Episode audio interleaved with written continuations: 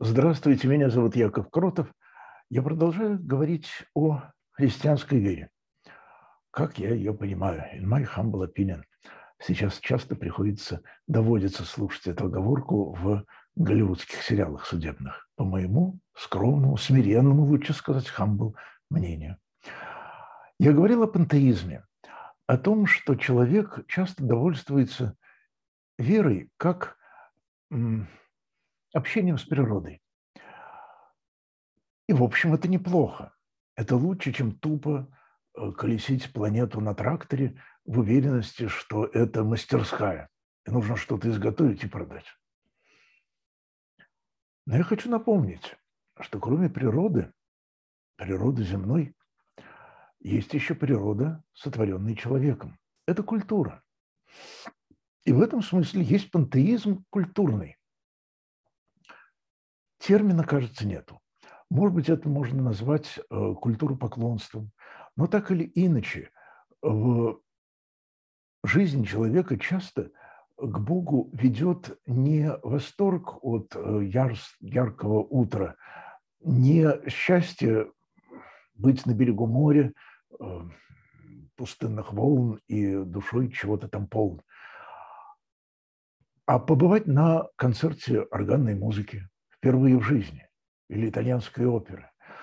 Э, побывать впервые или не впервые, но впервые почувствовать восторг от э, явления Христа народу или от Бурлаков на Волге, или от Иван Грозный убивает своего сына Ивана. Сюжет не важен, можно почувствовать восторг от черного квадрата, я серьезно говорю.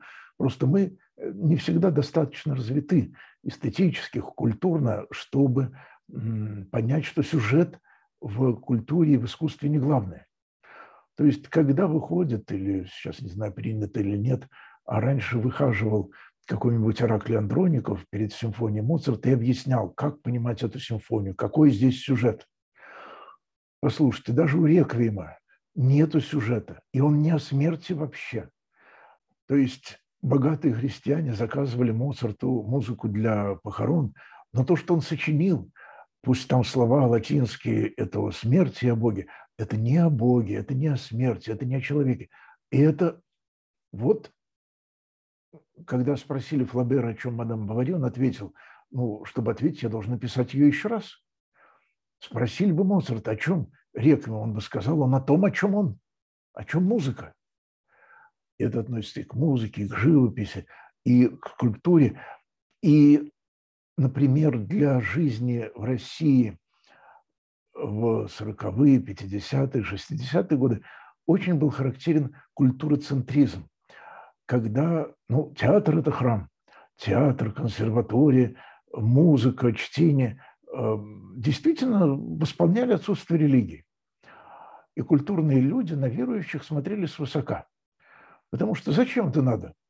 Бах, все бы ничего, только великая, может быть, даже величайшая русская пианистка Мария Вениаминовна Юдина, она была глубоко верующий православный человек и активно верующий. И, ну, и Чайковский, скорее всего, тоже, и Моцарт, видимо, тоже. Просто про Юдин мы это знаем очень хорошо.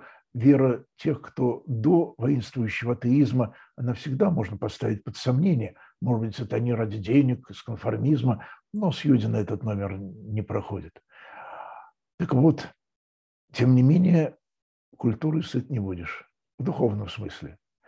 Не всяким, не хлебом единым жив человек, и не только музыкой, и не только литературой, и не только словом человеческим, и не только книгами, и не только Библией, я скажу. Пожалуйста, я Библию готов отдать.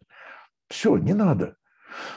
В этом смысле, ну, мы знаем учение о ноосфере есть геосфера, говорил Вернадский, а затем это даже не учение, это поэтическое сравнение, метафора. Человеческая культура – это ноосфера, это сфера разума, нус, разум по-гречески, отсюда но. Это сфера, которую творит человек. Но давайте осознавать отличие камня от слова, от звука скрипки или органа. Это огромное различие. Потому что камень сам очевиден. И с камнем человек может вступить в какой-никакой диалог, как геолог изучая его как э, человек, обитающий в каменном доме и так далее. В чем слабость культуры? Она склонна к монологу. И это относится, конечно, наверное, прежде всего к музыке. Культура в огромной степени – это потребительство. Поэтому есть своего рода такое интеллигентное ханжество, когда бронят походы по магазинам. Почему бы не пойти в консерваторию? А я скажу, а почему не в магазин? Э, там хлеб на полке со мной не разговаривает и не ждет от меня ответа. А в консерватории разве Бах разговаривает со мной? Бах разговаривает с Богом, как известно. Доброе утро, Бах, говорит Бог. Доброе утро, Бог, говорит Бах. Это из Бродского. С музыкой это очень ясно. Я не могу ответить на сороковую симфонию Моцарта э, сороковой симфонии. Я наслаждаюсь, но я потребляю. Можно сказать, что я произвожу какие-то чувства, возвышенные эмоции, но это лукавство. Ничего я не произвожу. Просто чешу, где приятно. Моцарт меня расчесывает. Так и с произведениями слова, хотя здесь немножечко получше. Потому что, когда я читаю Анну Каренину, во мне рождаются слова, очень рождаются. Я могу написать э, подражание Анне Карениной, я могу написать свой роман о несчастной судьбе поручика Вронского или Анны, или о паровозе. Э, то есть это побуждает дел. Но тонкость в том, что не было бы Анны Карениной, я бы все равно это написал. И здесь мы возвращаемся, может быть, к самому интересному в вере. Я еще раз напомню ехидное изречение одного атеиста, что пока человек считает, что есть Бог, э, все в пределах нормы. Когда человек думает, что Бог с ним разговаривает, вызываем психиатра. Так вот, если человек считает, что есть Бог, он еще не верующий. Вот если человек считает, что Бог есть и с ним не разговаривает, надо вызывать психиатра. Бог обращается к человеку. Бог рождает человека этим своим обращением. Это как с родителями, если бы они молчали, если бы ребенок жил среди волков, он бы навсегда остался Маугли, немым, рычал бы, кусался бы и выл, но не разговаривал бы. Бог пробуждает в человеке искусство говорить и отвечать. Все остальное, и музыка, и живопись, и слово, и наука – это все только разные стадии нашего ответа Богу.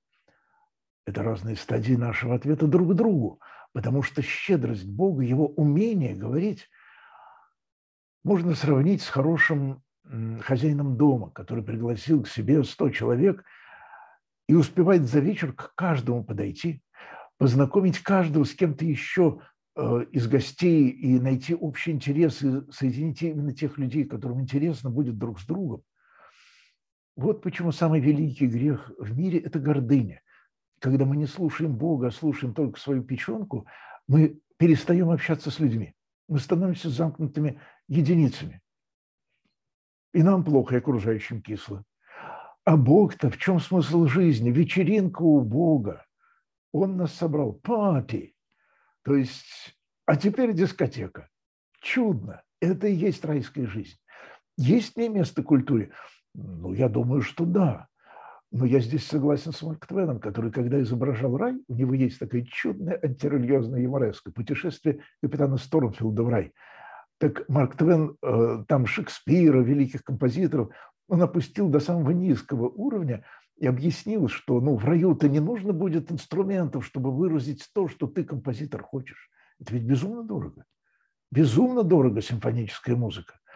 И если человек не получает деньги, то что же он уже и не Чайковский, а может быть он старослучий. Просто не та музыка, которая требовалась аристократии. Так что будет восстановлена справедливость, и восстанавливать ее можно уже сейчас. И вера – это прежде всего открытие настоящей ноосферы, где «но» – это не культура, которой, дай Бог, как и природа. Это сук, на котором мы сидим, но это сук дерева. А вера открывает само дерево. Счастливо.